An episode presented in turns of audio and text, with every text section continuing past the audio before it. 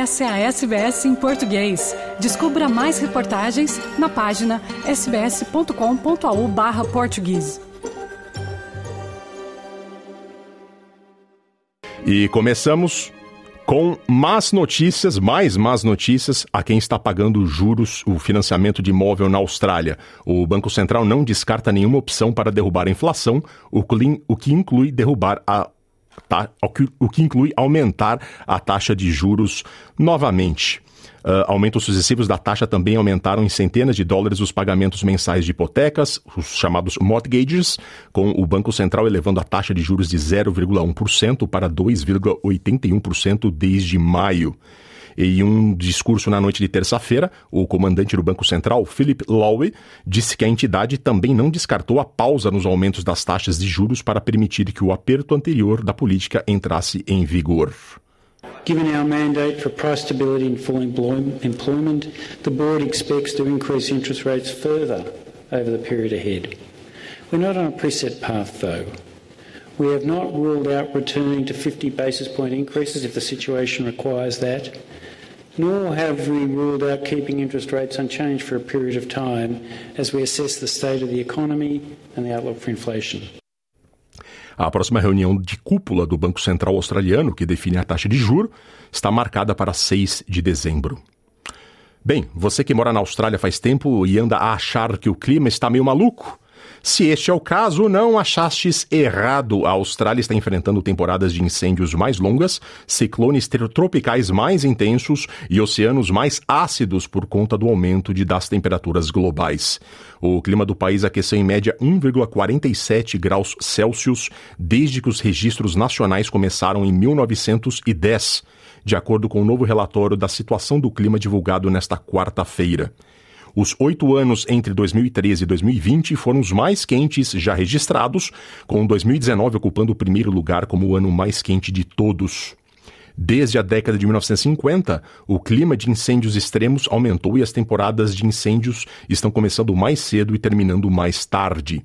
O aumento das chuvas nas últimas temporadas de Laninha pode aumentar os riscos de incêndio, porque a vegetação densa seca e cria cargas de combustível.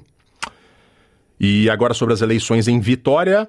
Eleitores indecisos concederam ao primeiro-ministro Daniel Andrews uma vitória apertada sobre o colega liberal Matthew Guy no primeiro e único debate de líderes da eleição. A dupla mostrou em grande parte moderação ao se enfrentar diante de 100 eleitores indecisos na Câmara Municipal de Box Hill na noite de terça-feira. Daniel, your government has broken the health system. You've had eight years. Now I intend to fix the damage you've done to it. Em questão que afeta um sistema de saúde do Estado, o Guy colocou a culpa diretamente no governo de Andrews, como vocês puderam observar. Andrews foi ao ataque questionado porque Guy segue comentando sobre o sistema de saúde do Estado.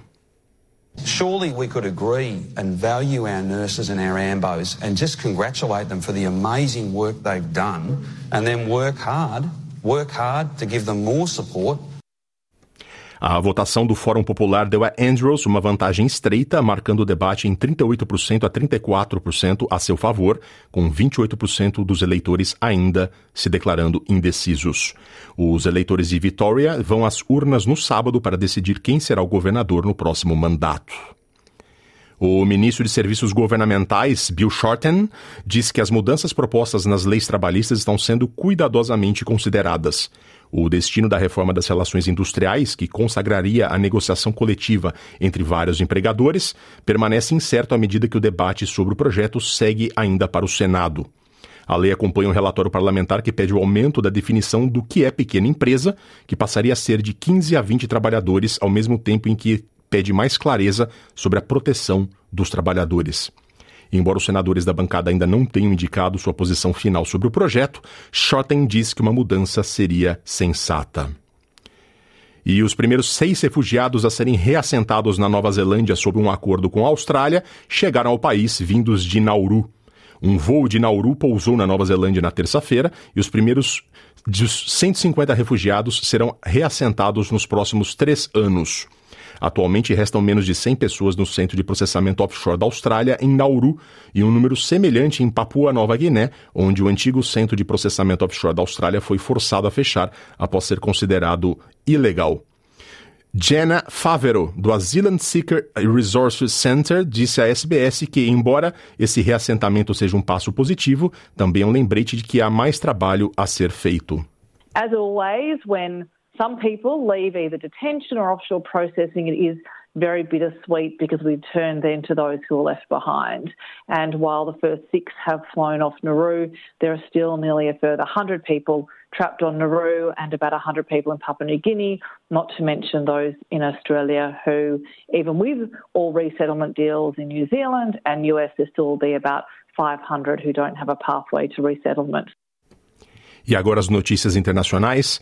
Crianças foram mortas após o desabamento de escolas, das escolas onde estavam, e elas estão entre os 252, as 252 vítimas fatais no terremoto que devastou uma cidade na principal ilha de Java, na Indonésia. Equipes de resgate estão correndo para alcançar as pessoas presas nos escombros após o terremoto de segunda-feira, e as autoridades estão alertando que o número de mortos provavelmente aumentará. O terremoto de 5,6 graus de magnitude atingiu as montanhas da província mais populosa de Java Ocidental, na Indonésia, causando danos significativos à cidade de Cianjur e enterrando ao menos uma vila sob um deslizamento de terra. O presidente da Indonésia, Joko Widodo, diz que os esforços de resgate estão se intensificando. I have ordered mobilization of personnel to help the earthquake relief efforts in Cianjur, especially to clear road access that was affected by landslides. As for those who are still buried in rubble, I have also ordered that the search for victims and evacuation of survivors must be prioritized. A Ucrânia diz que sua rede elétrica continua a sofrer dezenas de ataques de mísseis russos. O governo pediu às pessoas que economizem energia em meio aos bombardeios que reduziram pela metade a capacidade de energia do país, enquanto o órgão de saúde das Nações Unidas alerta para um desastre humanitário na Ucrânia neste inverno. O chefe da empresa nacional de energia, Volodymyr Kudrystytsky, diz que os sucessivos ataques estão dificultando a manutenção do funcionamento do sistema. The scale of the damage is colossal. After every widespread missile attack, we need some time to repower most energy consumers and renew the capability to provide them electricity through the grid. E agora uma boa notícia: médicos nos Estados Unidos anunciam ter transplantado com sucesso um coração de um doador HIV positivo para um receptor HIV positivo. A escassez de doadores de órgãos é tão aguda que os médicos do Hospital Montefiore Moses, em Nova York, expandiram sua busca para incluir doadores HIV positivos e acabaram encontrando uma correspondência. O médico Vajish Remik, um especialista em doenças infecciosas, diz que isso é um grande avanço para as pessoas com HIV. Our HIV to HIV heart transplant program enables people living with HIV to receive life saving transplants from donors that otherwise wouldn't be used, not because those hearts couldn't save lives, but because the, because the donor, this life saving gift couldn't be used because of the donor testing positive for HIV. Quer ouvir mais notícias como essa? Ouça na Apple Podcasts, no Google Podcasts, no Spotify ou em qualquer leitor de podcasts.